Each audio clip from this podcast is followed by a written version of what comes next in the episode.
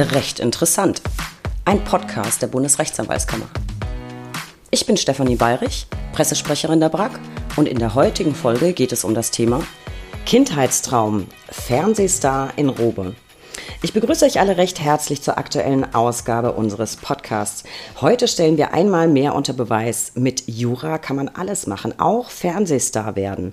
Und Hand aufs Herz, haben wir nicht alle früher die eine oder andere Folge von Richterin Barbara Salesch, Richter Alexander Holt oder Ulrich Wetzel, das Jugendgericht bzw. Strafgericht gesehen? Und haben wir uns nicht immer gefragt, wie viel Wahrheit in diesen Serien eigentlich steckt? Heute haben wir die Chance, mal hinter die Kulissen zu schauen. Mein heutiger Gast dürfte allen Lauschern bestens bekannt sein. Sie wäre beinahe Opernsängerin statt Anwältin geworden, hat sich zum Glück aber dann doch anders entschieden. Und sie lässt die Muskeln nicht nur an der Langhantel, sondern auch im Fernsehen spielen, als knallharte Strafverteidigerin. Und ich denke, nach diesen Hinweisen ist euch klar, am Mikro ist heute wieder Manon Heindorf und das Beste, nicht zugeschaltet, sondern tatsächlich hier vor Ort mit mir in Berlin. Liebe Manon, es ist mir eine Freude, dass du heute bei mir zu Gast bist, live und Zeit hast, ein wenig mit mir zu plaudern. Ich freue mich ebenso sehr, insbesondere, dass ich hier in die heiligen Hallen der Bundesrechtsanwaltskammer eingeladen wurde. Ganz, ganz lieben Dank und ich freue mich auf unseren Plausch. Ich freue mich auch und Heilige Hallen ist gut. Wir sitzen noch nicht mal in meinem Büro, weil da gerade lauter Kartons rumstehen und ich nicht aufgeräumt habe. Aber wir haben ja genug äh, Büros hier frei an einem Freitag. Nachmittag. Das ist ganz gut. Manon, ich stelle dich sicherheitshalber noch mal ganz kurz vor, auch wenn du nicht zum ersten Mal dabei bist. Du bist Rechtsanwältin und Fachanwältin für Strafrecht. Du bist aber auch auf RTL zu sehen und zwar bei Ulrich Wetzel, das Jugendgericht. Warum du Jura studiert hast, wie dein Berufseinstieg verlief, das haben wir beide schon ausführlich besprochen und zwar in Episode 53 Frau an der Front oder das Handelgeheimnis verlinke ich natürlich noch mal in den Show Notes. Wer die Folge noch nicht gehört hat, unbedingt unbedingt reinhören, denn Manon hat uns ganz, ganz wertvolle Tipps für den großen Schritt in die Selbstständigkeit gegeben. Und wir haben uns witzigerweise über unsere Profs unterhalten. Wir haben nämlich tatsächlich an derselben Uni studiert, wenn auch gefühlt in unterschiedlichen Jahrhunderten. Was ich auch verfolgt habe, ist ein Vortrag von dir. Die Kammer Sachsen hat gemeinsam mit der Kammer Oppeln kürzlich ein wirklich interessantes Seminar veranstaltet unter dem Titel Vorbereitung von Rechtsanwältinnen und Rechtsanwälten auf die Verhandlung von Kriegsverbrechen in der Ukraine vor Gerichten und Tribunalen. Fand ich mega spannend. Ich war natürlich auch dabei, allerdings nur als äh, Zuschauerin. Du warst als Expertin dabei und hast unter anderem Überblick über die Rechte von Opfern in Strafverfahren gegeben. Das fand ich sehr, sehr interessant. Also ich hatte auch das Gefühl, es kam bei allen gut an, weil sich nicht jeder Anwalt mit diesem Thema ja äh, nachhaltig befasst hat. Und vielleicht magst du noch mal für unsere Lauscher so einen Überblick geben. Warum hältst du es für essentiell wichtig, dass in Strafverfahren eben nicht nur die möglichen Täter, sondern eben auch die Opfer anwaltlichen Beistand haben? Die Frage ist, glaube ich, erstmal ganz einfach zu beantworten. Ähm, wenn man sich das mal vorstellt, also wir waren wahrscheinlich beide noch nicht Opfer einer Straftat, zumindest nicht so einer Straftat, wo man sich dann eines äh, Zeugenbeistandes, also dem kann man sich ja immer bedienen, aber eines Nebenklagevertreters bedienen kann. Ähm, es sind, einmal ist es ja die Auswirkung der Tat selbst, wenn wir jetzt mal einen versuchten Mord als Beispiel nehmen oder Sexualdelikte. Ähm, das dürften wahrscheinlich so die äh, beiden Sparten sein, die wahrscheinlich die größten psychologischen Auswirkungen irgendwie auf das Opfer haben. Dann einmal die und zweitens das darauf folgende Verfahren. Es ist ja nicht damit getan, dass man irgendwie eine Zeugenaussage möglicherweise macht, insbesondere bei Sexualstraftaten. Ähm, da gibt es dann eine polizeiliche Vernehmung, vielleicht noch eine richterliche Vernehmung vorher. Dann gibt es ähm, psychologische Gutachten der Opfer, zum Beispiel im Hinblick auf die Aussagetüchtigkeit. Ähm, dann gibt es halt generell dieses Verfahren, was, was, wo man unter Druck steht. Dann die Aussage vor Gericht. Ähm, dann ein Urteil, was möglicherweise nicht dem entspricht, was das Opfer sich vielleicht vorgestellt hat. Dann gibt es vielleicht noch eine zweite Instanz. Und das alles ohne rechtlichen Beistand durchzustehen, halte ich für schwierig, weil auch das Opfer, also ich finde das Wort Opfer ist immer so ein bisschen schwierig, aber ja. ähm, der oder die Geschädigte nennen wir es vielleicht mal besser, ähm, hat ja auch keine rechtlichen Kenntnisse in der Regel. Die wissen ja auch gar nicht, was auf die zukommt. Die wissen überhaupt nicht, ähm, was müssen sie tun oder was sollten sie nicht tun. Ähm, und es ist so wichtig, dass man sich dann auch eines Rechtsanwaltes bedient, äh, der einen da irgendwie unterstützen kann. Und zugleich kann man, das hatte ich in dem Vortrag ja auch benannt, das ist ähm, in Deutschland auch relativ einzigartig, die psychologische Prozessbegleitung, ähm, weil wir Anwälte können nur begrenzt psychologisch unterstützen. Wir sind keine Psychologen, klar hält man auch mal Händchen, brauchen wir nicht drüber sprechen, aber das hat irgendwo halt seine Grenzen, weil wir es sowohl fachlich, aber auch zeitlich einfach nicht bedienen können. Sondern in der Kombination ist es, denke ich, äh, denke ich, äh, unglaublich wichtig, dass man das dann auch ordentlich bedient. Ähm, gerade bei, bei Nebenklageverfahren. Ähm, als Nebenklagevertreter habe ich ja mehr oder weniger die gleichen Rechte, um es mal ganz vereinfacht zu sagen, wie, wie ein Verteidiger. Ich kann Anträge stellen, ja? ich kann befragen, ähm, ich kann was beanstanden. Und das ist oft auch sehr, sehr wichtig, weil der Blick von dem Zeugen bzw. dem Geschädigten, also der die Geschädigte ist ja auch eigentlich immer ein Zeuge, das kommt ja nochmal dazu, ist ja oft gar nicht objektiv. Also der, derjenige kann es ja nicht objektiv beurteilen. Genau. Es ist wichtig, dass jemand da ist, der die Interessen des Zeugen und des Geschädigten vertritt, aber trotzdem objektiv auf dieses ganze Verfahren heraufschaut und dann auch halt helfend beiseite stehen kann. Und ähm, jeder, der Opfer einer Straftat ist, sollte jedenfalls mal anwaltlichen Rat beiziehen, ob da die Möglichkeit besteht einer Nebenklage oder nicht. Ähm, bei vielen Delikten gibt es ja sogar eine Beiordnung im Hinblick auf die Kosten, ähm, sodass man die Kosten auch nicht selber tragen muss. Und ähm, das ist einfach eine gute Sache und es machen viel zu wenige, weil es halt auch einfach lange Zeit überhaupt nicht, auch in der FCPO nicht beleuchtet wurde, die Sicht der, der Opfer im Strafverfahren. Und das hat sich in den letzten Jahren grundlegend geändert und das ist auch gut so. Und äh, dazu kommt ja auch, dass du erstmal wissen musst, dass es diese Möglichkeit gibt. Genau. Ich meine, der Klassiker ist, dass du dich an den Weißen Ring wendest, um da Beratung, Unterstützung zu bekommen. Die weisen natürlich darauf hin und empfehlen auch Anwälte, kriegst ja auch so einen Beratungsschein. Ja wenn man das jetzt nicht weiß, muss man erstmal drauf kommen. Und abgesehen davon, dass es wichtig ist, glaube ich, ist es aus anwaltlicher Sicht auch ein spannendes Betätigungsgebiet neben Klagevertretung. Ich kenne tatsächlich viele Kolleginnen und Kollegen, die machen entweder oder, also Strafverteidigung ja. oder Nebenklagevertretung. Du kennst nun tatsächlich beide Seiten und hast auf beiden Seiten sehr viel Erfahrung gesammelt. Was würdest du sagen, welche unterschiedlichen An- und Herausforderungen ergeben sich für dich persönlich, je nachdem, ob du Täter oder Opfer mhm. vertrittst? Also grundsätzlich bin ich ja erstmal generell ein Interessenvertreter. Ich äh, vertrete entweder die Interessen des Angeklagten oder des Beschuldigten oder die Interessen des, äh, des Geschädigten oder der Geschädigten. Von daher ist mir das persönlich eigentlich erstmal völlig egal. Ähm, wir haben ja damals auch schon darüber gesprochen, welche Delikte man so vertreten kann oder ja. auch nicht oder möchte. Ähm, das sehe ich hier erstmal genauso. Ähm, sobald man halt irgendwie ähm, zusammen auf einen Konsens kommt, und das ist ja mit Geschädigten nicht anders, gemeinsam eine Strategie entwickeln kann, die kann man ja auch in einer Nebenklage entwickeln. Das ist ja nicht nur Verteidigungsstrategie, auch in einer Nebenklage kann man eine Strategie entwickeln. Und wenn man da zusammenkommt, dann kann man das auch gemeinsam machen. Natürlich gibt es unterschiedliche Herausforderungen und ich bin der Meinung, dass die Verteidigung an sich auch deutlich herausfordernder ist als eine Nebenklagevertretung. Ich glaube, da, da, brauchen wir, da gibt es wahrscheinlich keine zwei Meinungen. Ähm, weil als Verteidiger musst du halt gucken, ähm, da hast du den Mandanten, ich meine, du hast, ich will das jetzt nicht runterspielen, der Geschädigte ist ja auch dein Mandant. Ähm, aber es sind ja erstmal alle gegen dich. Also der Angeklagte sitzt da, weil sowohl die Staatsanwaltschaft auch das Gericht hat die Anklage ja zugelassen, zumindest der Meinung ist, da könnte mal irgendwie was dran sein. Ja. Sonst wird derjenige da nicht sitzen. So, du hast halt erstmal den kompletten Saal überspitzt gesagt gegen dich. So, du kämpfst halt dann meistens alleine, bei einer Kammer vielleicht auch noch, dann sitzen da drei Berufsrichter, zwei Schöffen, dann vielleicht sogar zwei Staatsanwälte. So, und auf der anderen Seite, wenn du Nebenklagevertreter bist, sitzt du im Zweifel sogar neben der Staatsanwaltschaft und ähm, hast quasi diesen Kampf einfach nicht, um es mal mit den Worten von Hans Daas zu sagen. Ähm, das ist schon ein bisschen einfacher. Also du hast diesen Druck nicht, würde ich mal sagen, als Nebenklagevertreter. Nichtsdestotrotz heißt das halt nicht, dass ich mir als Nebenklagevertreter einfach daneben setzen kann. Ich nenne sie immer roben Fotoständer und nichts tue und einfach quasi das absitze, dann wieder gehe und abrechne. Das ist ja auch nicht Sinn der Sache von der Nebenklage, sondern auch hier, ähm, wenn ich das mache, mache ich es auch ordentlich und wenn es sich anbietet, Anträge zu stellen, dann stelle ich die. Ähm, man muss natürlich mal schauen, bei der Nebenklage vielleicht noch ein bisschen sensibler als bei der Verteidigung, aber auch das ist eine Einzelfallentscheidung. Ähm, ist es im Sinne des Geschädigten, des Mandanten, dass ich diesen Antrag jetzt hier stelle, muss das Verfahren weiter verzögert werden, verlängert werden. Ähm, das ist auch nicht immer im Sinne bei einer Verteidigung des, des Angeklagten, aber es gibt ja manchmal Fälle, wo das vielleicht eine Verteidigungsstrategie ist, das Verfahren erstmal etwas zu ziehen, aus welchen Gründen auch immer.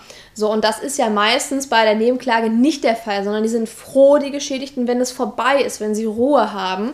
Und dann muss man halt vielleicht auch mal dreimal überlegen, selbst wenn man diesen Antrag vielleicht für erforderlich eigentlich hält, ähm, ist aber nicht förderlich, vielleicht auch für die Psyche des, des Opfers in diesem Falle ist. Ja, Psyche, glaube ich, ist ein ganz, ganz gutes Stichwort. Ich habe es immer so wahrgenommen, ähm, als wäre die psychische Belastung jeweils beim, beim Angeklagten und beim Geschädigten einfach anderer Art, anderer mhm. Natur. Äh, das finde ich tritt immer sehr, sehr deutlich zutage und davon abhängig, finde ich, ist die, ja, nicht psychologische, aber die Betreuungsleistung, die du nebenher erbringen musst, einfach eine ganz andere. Es sind einfach unterschiedliche Arten von Belastung. Ja. So, so habe ich es immer wahrgenommen. Apropos, was mir gerade noch einfällt, da hatten wir uns beim letzten Mal auch drüber unterhalten, Dokumentation der Hauptverhandlung.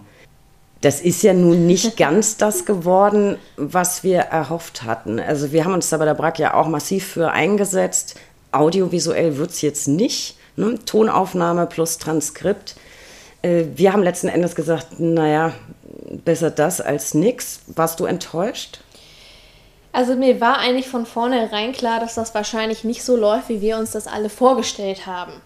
Ähm, es gab ja doch erheblichen Gegenwind, also für mich hübsch, gesagt. Für ja. mich verwunderlichen Gegenwind. Ich versuche es jetzt mal sehr diplomatisch aus, auszudrücken, äh, den ich nicht so richtig nachvollziehen konnte. Ich konnte auch die Argumentation ehrlich gesagt nicht so richtig nachvollziehen. Ich habe das natürlich auch alles verfolgt. Ähm, und es hat so ein bisschen tief blicken lassen, um es auch mal vorsichtig auszudrücken. Mhm. Ähm, ich bin aber froh, dass wir überhaupt jetzt was in der Hand haben. Ähm, es ist wirklich besser als gar nichts. Und dann kann man schauen, dass man dann vielleicht nochmal irgendwie darauf, darauf aufbaut. Ähm, das heißt ja nicht, dass das jetzt das Ende der Fahnenstange ist ähm, mit diesem Gesetzesentwurf. Ähm, aber ich finde es gut, dass da überhaupt was in, in Gang gekommen ist. Es war ja, also wir, wir haben das ja schon, also da war ich ja wahrscheinlich noch äh, in der Schule, da wurde das ja irgendwie schon gefordert. Ja. Ähm, also es wird ja schon ewig gefordert und es hat jetzt schon so lange gedauert und äh, Marco Buschmann hat es halt jetzt mal irgendwie in die Hand genommen. Ähm, übrigens, kleine Anekdote, er war Referendar bei meinem Kollegen im Büro, beim Professor Schmidtmann. Nee. Ist so? Ja, ja, ist so. Wie großartig. Den habe ich inzwischen übrigens auch getroffen und kennengelernt. Ja, das, da, da hat er mir von erzählt, ganz stolz. Ja, ja. Die Welt ist ein Dorf, so ist Unbedingt. es. Unbedingt. Nee, aber ich bin froh, dass wir jetzt was an der Hand haben und es wird sich zeigen, wie sich das jetzt auf die Hauptverhandlungen auswirkt. Ich bin wirklich sehr gespannt. Na, ich hoffe, dass es halt äh, vor allem uns einen großen Schritt weiterbringt bei der Wahrheitsfindung und wenn eben hinterher Streitigkeiten bestehen darüber, was hat ein Zeuge jetzt genau gesagt. Ich meine, ja. wir sind alles Menschen und wenn man das mal testweise ausprobiert in einer kleinen Gruppe, jeder hat irgendwas anderes gesehen, anderes gehört. Das ist ja keine Absicht. Ähm, wir sind eben nur Menschen mit einer begrenzten Wahrnehmungs- und Auf Aufnahmefähigkeit. Was ich total beeindruckend fand, ich durfte ja gerade ähm, im ICC zu Gast sein und dann hat mir Professor Schmidt die Technik demonstriert. Es ja. ist unglaublich, womit die arbeiten dürfen. Das also ich will jetzt nicht sagen, es sieht aus wie im Raumschiff, aber jeder hat einen eigenen Bildschirm. Ähm, es gibt eigene Bedienpanel. Es alles nur digital. Klar, die haben also. natürlich auch ganz andere Mengen von, von Beweismitteln, äh, die dann eingeführt werden. Aber ich fand es wirklich großartig. Und es gibt tatsächlich eine ganze Regie, die hinter Glas sitzt in diesem Raum, weil mit einer halbstündigen Verzögerung das ja online übertragen wird. Und das wäre was, was ich mir langfristig wünschen mhm. würde. Das fände ich halt im Sinne von Transparenz. Es ist völlig klar, dass man das beim durchschnittlichen deutschen Strafverfahren überhaupt nicht leisten Nein. kann. Äh, ich finde das aber eine ein groß, großartige Umsetzung von Transparenz und Digitalisierung. Also mhm. ich war zutiefst beeindruckt und ich kann es gar nicht oft genug betonen im Podcast. Ich liebe diesen Button, den Professor Schmidt hat. Er hat einen Override-Knopf. Und das heißt, wenn es zu bunt wird im Saal, drückt er seinen Override-Knopf. Und was passiert dann? Alle Mikros gehen aus, außer seinem. Ich hätte sowas total gerne im Büro. Also da müssen wir irgendwie dran arbeiten. Ja, ich habe die Folge, habe mir die Folge angehört. Ich war auch sehr beeindruckt. Ähm, so aus Verteidigersicht finde ich natürlich wieder etwas schwierig, wenn man sagt, man überträgt das auch im Fernsehen so live irgendwie. Ja. Klar. Ähm, kann auch jeder, wenn es öffentlich ist, kann da auch jeder hinkommen und sich das angucken. Aber es ist einfach was anderes, ob ich da hingehe und wenn wir mal ehrlich sind, klar, bei großen Prozessen gibt es mal einige Schaulustige. Ähm, aber bei kleineren Sachen, da ist eigentlich nie jemand da. Mhm. Auch oft bei Schwurgerichtsverfahren ist auch nicht häufig, dass da jemand irgendwie sich das anguckt. Und wenn man das im Fernsehen überträgt, ähm, auch mit einer Verzögerung, halte ich schwierig im Hinblick auf die Rechte des Angeklagten, insbesondere auf, auf, auf diese Prangerstellung. Also der Angeklagte ist ja sowieso schon quasi angeprangert, indem er da auf dieser Bank sitzt, auf dieser Seite. Ähm, und wenn man das jetzt noch live im Fernsehen überträgt, also man, man muss ja nur mal so in Social Media reinschauen, ja. ähm, was da so alles fabriziert wird unter irgendwelchen Berichten von Zeitungen. Das können Berichte sein, die vielleicht wenig authentisch sind. Das können aber auch Berichte sein, die sehr objektiv und authentisch sind. Und wenn man sich, ich gucke mal manchmal aus Spaß so in diese Kommentare rein, wenn man sich diese Kommentare teilweise mhm. anguckt, da graut es mir. Also ja. wirklich, da, da, graut es mir und da werden ja nicht nur die Angeklagten runtergemacht, sondern auch die Verteidiger. Also was ich da schon alles gelesen habe ähm, und wenn man das jetzt noch live im Fernsehen überträgt, ich, ich weiß nicht, ich, hast du ähm, mit Professor Schmidt darüber gesprochen, wieso die, die Resonanz in der Öffentlichkeit ist? Gibt es da auch so ein Problem? Also vielleicht ist das auch ein Problem, was ich mir ausdenke, aber ich stelle mir das irgendwie schwierig vor. Ich glaube, das ist nicht so ganz vergleichbar, weil da geht es natürlich um Massenmord, Kriegsverbrechen, hm, ja. Warlords, das ist, da ist grundsätzlich das Medieninteresse groß. Das wird ja auch nicht im Fernsehen, sondern du kannst es eben auf der Homepage angucken. Ja. Also im Fernsehen, glaube ich, wäre das nochmal was anderes. Und ich, ich gebe dir recht, das ist, ist, unglaublich schwierig im Hinblick auf die Persönlichkeitsrechte. Ich glaube, das mhm. wird auch bei uns nie, nee. nie passieren. Aber nicht. wenn man einfach das theoretisch als Gedankenspiel, könnte ich mir vorstellen, dass das in der Übergangsphase wahnsinnig viel Interesse, Aufmerksamkeit mhm. erregen würde.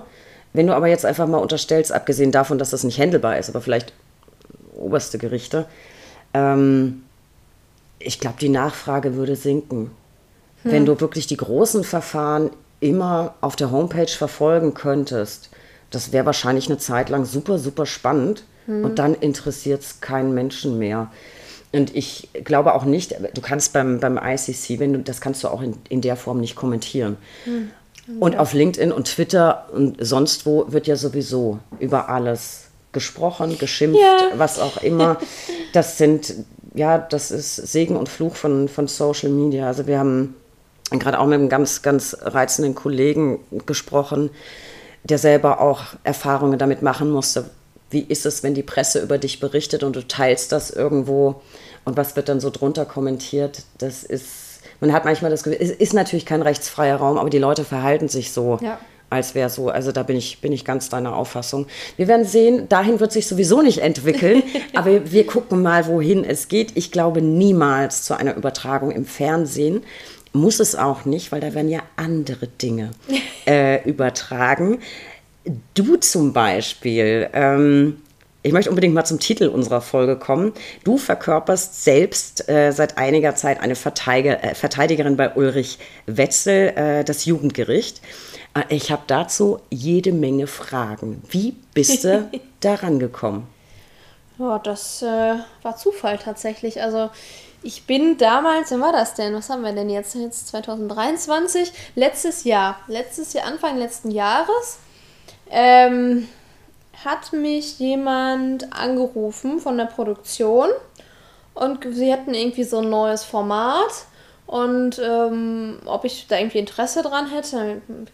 Ja, nee, jetzt, ich habe jetzt irgendwie keine Zeit. Es war mir alles irgendwie ganz komisch. Dann einfach auch aufgelegt und habe dann irgendwie meinen Kram gemacht. Und dann ähm, rief, ähm, rief ist ähm, auch eine Frau und Aleph heißt sie, liebe Grüße Aleph, wir sind heute sehr gut miteinander. Die hat dann aber nicht locker gelassen, hat nochmal angerufen und ich glaube auch sogar nochmal eine E-Mail geschickt, weil ich mich dann irgendwie nicht gemeldet hatte. Ich dachte, ja komm, dann rufst du jetzt halt mal irgendwie zurück. Ähm, weil dann die E-Mail war dann auch irgendwie so offiziell und so habe ich dann auch gegoogelt, was ist das überhaupt? Ähm, also nicht Bachelorette, sondern doch eine Genau, genau. Kaufst du nachher irgendwie einen Kühlschrank oder irgendwas? Nein. War dann tatsächlich irgendwie was einigermaßen Seriöses. Und die wollten aber erst irgendwas anderes drehen. Also eine neue Show. Und da wollten sie irgendwie die Anwälte bei Gericht begleiten. Ich weiß gar nicht mehr, wie das heißen sollte. Und da habe ich sofort gesagt, Leute, das könnt ihr gerne machen, aber ohne mich. Ähm, weil das halte ich für gänzlich unseriös. Also ich würde niemals auf die Idee kommen, ein Fernsehteam mit zu Gericht zu schleppen und mein, mein, meine Mandanten da irgendwie diesem Fernsehteam vorzuführen. Es war mir völlig suspekt. Ich konnte es auch gar nicht nachvollziehen. Aber es, es gibt sicherlich Kollegen, die auch sowas machen. Ähm, und gesagt, nee, mache ich nicht. Danke für den Anruf. Ich wünsche euch viel Erfolg. Ja, dann hat sie nochmal irgendwann angerufen, meinte, ja, ob ich denn aber nicht mal irgendwie so ein kleines Vorstellungsvideo schicken könnte. Ähm, so generell, ob sie mich so in diesem Pool aufnehmen könnten. Wenn ich Zeit habe, schicke ich euch gerne mal irgendwie so ein kurzes Video. War, da hatte ich irgendwie Corona, dann war ich noch krank und habe das auch voll vergessen und habe das dann viel zu spät erst hingeschickt. Und ich habe es irgendwie so zwischen Tür und Angel einfach eben aufgenommen, irgendwie zwei Minuten ein bisschen Unsinn erzählt. ja, also, es war, also ich habe das Video noch, es ist grauenhaft, das ist wirklich schlimm. Und dann rief irgendwie ein paar Wochen später ähm, rief dann äh, ein anderer von der Produktion an, meinte, ja, sie hätten jetzt das Video gesehen und hätten es auch schon RTL gezeigt. Ich so, hm, okay. Und ja, sie würden mich jetzt gerne fürs Strafgericht haben wollen, ob ich denn daran Interesse hätte. Dann habe ich aber erst gedacht, die verarschen mich. Ne? Also es, erstens wusste ich nicht, dass es überhaupt eine neue Auflage geben sollte. Zweitens, wie man jetzt irgendwie auf einmal darauf gekommen ist, war mir auch nicht so ganz schlüssig. Aber es war dann tatsächlich so. Und dann gab es irgendwann im Frühjahr gab's einen Pilotdreh in Magdeburg. Da waren wir im schönen Landgericht Magdeburg. Da haben wir halt irgendwie ähm, die Produktion, dann ein halbe Landgericht gemietet.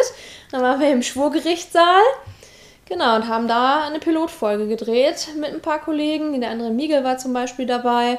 Genau, und das war sehr witzig. Da habe ich dann auch den Uli kennengelernt. Und äh, auch wir verstehen uns super. Und die Funde habe ich da kennengelernt. Und, und dieses ganze Team war einfach so nett und herzlich schon von Anfang an, was man ja aus unserem Beruf vielleicht nicht so immer kennt. So eine, ja, einfach eine grundlegende Herzlichkeit von vornherein, immer ein Lächeln auf den Lippen und äh, immer besorgt. Und das fand ich sehr angenehm. Ja, und dann habe ich wieder ganz lange nichts gehört, wie das dann irgendwie so ist beim Fernsehen. Und dann hieß es irgendwann, ja, wir gehen, wir gehen auf Sendung, wir, wir drehen jetzt richtig. Ja, und so fing das dann an. Und dann lief das ja mit dem Strafgericht relativ gut. Und dann kam jetzt das Jugendgericht noch dazu. Das heißt, so völlig ohne Casting, nur auf dein Video hin und dann haben die einfach penetrant immer wieder bei dir angefragt. Weißt du, wie die auf dich gekommen sind? Instagram. Instagram. Ich persönlich hätte ja gesagt, die suchen ihre Darsteller bei recht interessant. Ich muss Davon gehe ich mal, aus, muss vielleicht weil- noch mal nachhaken. Ja, ja, bestes Stichwort. Du hast gerade gesagt, André Miegel, der war nämlich auch bei uns schon hier am Mikro, Stimmt. lange bevor Ja. ihr bei RTL wart. Das heißt, ich war auf jeden Fall schneller als, als RTL. Mit André war auch super spannend. Mit dem habe ich äh, geplaudert über das Darknet. Ich war sehr desillusioniert. Ich habe mir das alles viel spektakulärer vorgestellt. Das war alles viel komplizierter. Und EncroChat. Also ich glaube, RTL klaut bei uns. Das, das könnte man so. Musst du dich mal bei ich. denen melden. Ja. ja, man kann sich gerne bedienen. Wir haben sowieso die besten Gäste. Ähm, das ist ja, ich stelle mir das total abgefahren vor. Ich weiß nicht, wie es bei dir ist, aber hast du früher diese Shows selber geguckt? Weil ich ja schon. Also ich tatsächlich auch und das ist halt das Witzige. Ich habe hab früher, also das, ich weiß gar nicht, wann die angefangen haben zu drehen, ich glaube 2002 oder sowas, da war ich zwölf.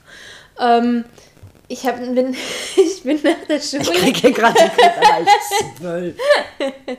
ich bin nach der Schule immer nach Hause und habe beim Mittagessen mir immer diese Folgen angemacht. Ich hatte halt dann in meinem Zimmer was so, so einen ganz kleinen Kastenfernseher. Kennst du die noch? Diese, Ja. diese Mini-Dinger, die sind breiter und schwerer als alles andere. Ja. Du siehst eigentlich nichts, also kleiner als der Laptop, der hier steht. Ähm, und dann saß ich mit meinem Mittagessen und habe mir diese Folgen da reingezogen. Ähm, ich habe sie alle geguckt. Alle Sendungen? Ja, ich habe sie, ich habe Alexander Holt, Uli Wetzel, ähm, wen gab es denn da Barbara noch? Salesch. Barbara Salesch, genau. Dann gab es, früher gab es auch noch so ein Familiengericht. Gab es auch noch. Stimmt, Mit so aber einem- das kam später, glaube ich. kann- erst. das Das kam, kam Das irgendwie später. ja. Also ich habe tatsächlich Alexander Holt habe ich geguckt. Am liebsten aber Barbara Salisch. Hm. Äh, und anders als du war ich nicht mehr zwölf, sondern ich habe mir eingeredet, damit fürs erste Examen lernen zu können. ähm, äh, lassen wir das einfach so stehen. Hattest du Lieblingsdarsteller? Tatsächlich ja, und das ist, das ist auch ganz witzig. Ähm, bei dem Pilotdreh, ich wusste ja nicht, wer da alles irgendwie so aufschlägt. Und ähm, als ich Funda dann gesehen habe, dachte ich, das kann nicht sein, weil ich fand Funda immer so toll, die war immer so durchsetzungsstark und hat ja irgendwie allen da verbal aufs Maul gehauen in dieser Serie. Und dann stand die halt auf einmal vor mir und ich fand, fand das so toll. Und ja, wir telefonieren seitdem auch regelmäßig und wohnt ja in Köln, das ist auch nicht weit von, von mir entfernt. Ähm, und auch Gabriele. Also die beiden, die waren, ich war halt immer so, so schlagfertig und das hat mich halt als, als Kind und Jugendliche schon immer tatsächlich sehr beeindruckt. Und ähm, ja, heute stehen wir halt irgendwie zusammen da. Das ist so ein bisschen surreal. Abgefahren. Ich mochte am liebsten tatsächlich Ingo Lenzen. Ah. Und bin, ja, ich bin fast vom Glauben abgefallen, den hatte ich ja auch angefragt ja. für den Podcast. Er hat sofort zugesagt. Ja. Weil ich tatsächlich, ich glaube, das war eine der wenigen Folgen, wo ich vorher total aus dem Häuschen war. ähm, großes, großes Idol damals gewesen. Und ich mochte, auch wenn es äh, ein eher ein Staatsanwalt verkörpert hat, er ist ja keiner, Bernd Römer.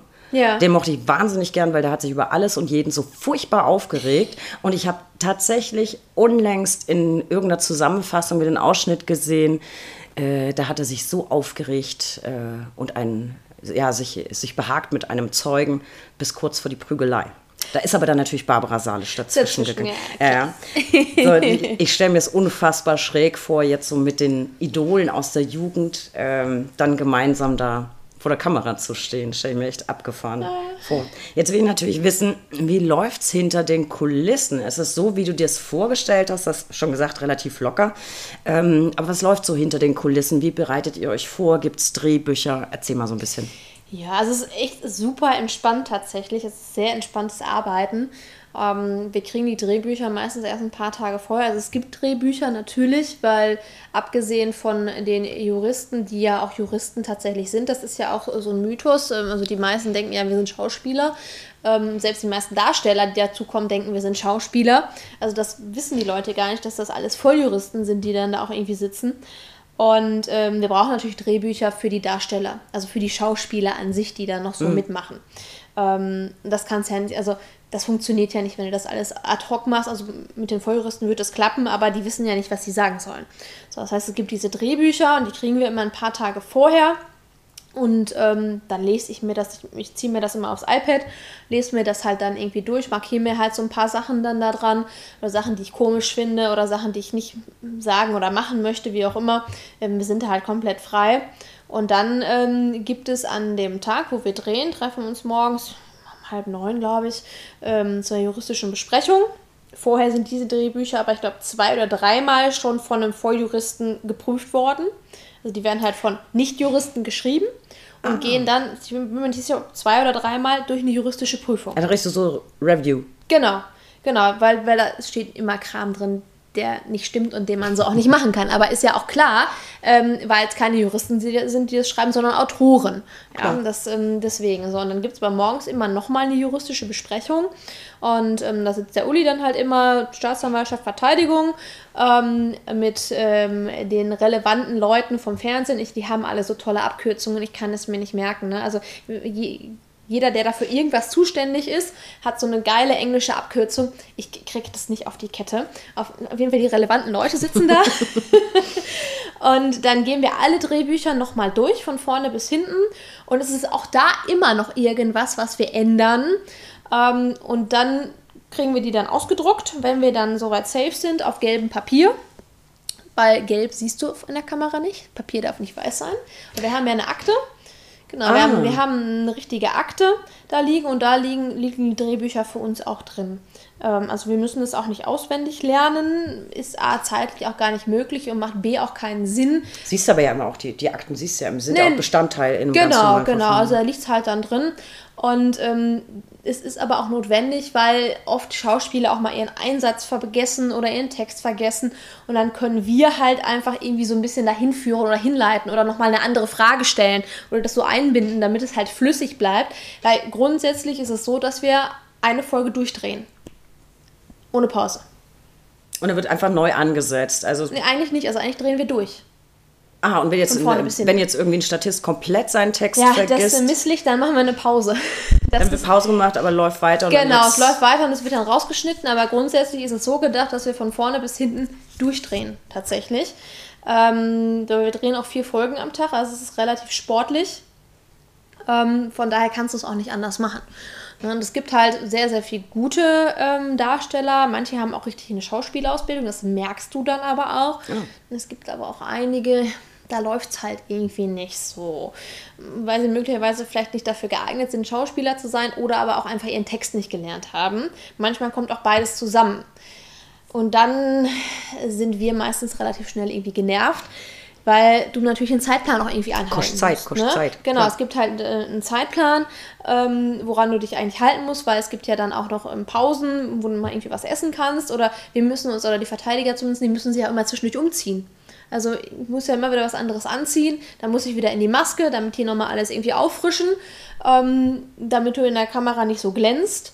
Ja, klar. So, da, das dauert halt alles, ne? Und wenn dann jemand den Zeitplan völlig crasht, ist das für alle Beteiligten, die da sind, und das sind sehr viele Leute, die da rumspringen. Ich kann keine Zahl sagen, aber es Ich wollte gerade fragen, Ne, Schätzung? kann ich also wirklich gar nicht. Es sind sehr, sehr viele. Also ich würde jetzt mal sagen, bestimmt 100 Leute. Wow. Also allein was man, das kriegen wir ja gar nicht mit, denn wir kommen da an und es ist quasi alles schon fertig, setzen uns dann noch in die Maske und ins Kostüm und dann geht es halt irgendwie los. Aber es muss ja so viel vorbereitet und gemacht werden. Ähm, und dann ist das halt nervig für alle Leute, wenn dann einer da irgendwie so aus dem Rahmen springt. Spannend finde ich ja, dass ihr euch umzieht, weil jetzt, wenn ich so überlege und versuche mich zu erinnern, du siehst ja maximal so ein bisschen was vom Kragen, oder? Ja, das ist es aber. Also ich ziehe halt immer eine andere Bluse an. Also Hose ist halt wurscht, ne? Weil die siehst du ja eh nicht. Also die siehst du ja maximal bei den Flurszenen. Es gibt ja auch Flurszenen. Ähm, Stimmt. Ja. Dann, Stimmt, siehst Du, stimmt. dann siehst du auch Hose und Schuhe. Und das äh, ist beim ersten Dreh tatsächlich, äh, es war, war mir dann am Ende ein bisschen unangenehm. Ich habe dann extra gefragt, Leute, da war es im Sommer, irgendwann im August haben wir gedreht, letztes Jahr, es war brütend heiß. Und ähm, ich war irgendwie gerade, da kam, glaube ich, irgendwie aus dem Urlaub oder irgendwas. Und dann habe ich extra gefragt, Leute, kann ich eine kurze Hose anziehen? Sieht man meine Beine? Nein, nein, Beine sieht man nicht. So, hatte ich eine kurze Hose an, äh, Sneaker und diverse Muschelkettchen am Bein. Was hast du nachher gesehen im Fernsehen? Meine nackten Beine mit Muschelkettchen. Ja, Ja, schön. Das, das, machst du nix, ne? Nee, machst du nix. Ja, aber fürs nächste Mal, du musst dann einfach irgendwie in deiner äh, Schauspielerinnen-Tasche einfach äh, Hosenbeine haben mit Gummizug. Hier kannst du einfach drüber ziehen und Fake-Kragen. Da musst du auch nicht jedes Mal, da kannst du was Bequemes unten drunter ziehen. Das habe nicht ich mir ausgedacht, sondern ich kenne eine Richterin. Die hat tatsächlich immer T-Shirts angehabt, Ja. so ganz, ganz lockere. Und die hat tatsächlich einfach drunter So Kragen? Ja, ist ja. Ja. auch viral gegangen jetzt im Zuge von ähm, Videokonferenzen und Homeoffice. Ne? Kurze also hier Buchse, der ne? komplette Anzug mit äh, Krawatte und Jackett, aber hinten offen und du bist nur reingeschlüpft oder so, so großartige Videos. Ja, also wir haben ja immer bunte Blusen. Also die Verteidiger haben ja nicht wie normal. Also ich habe eigentlich bei Gericht immer eine weiße Bluse an, aber im Fernsehen haben wir immer bunte Blusen an. Das ist auch so gewollt.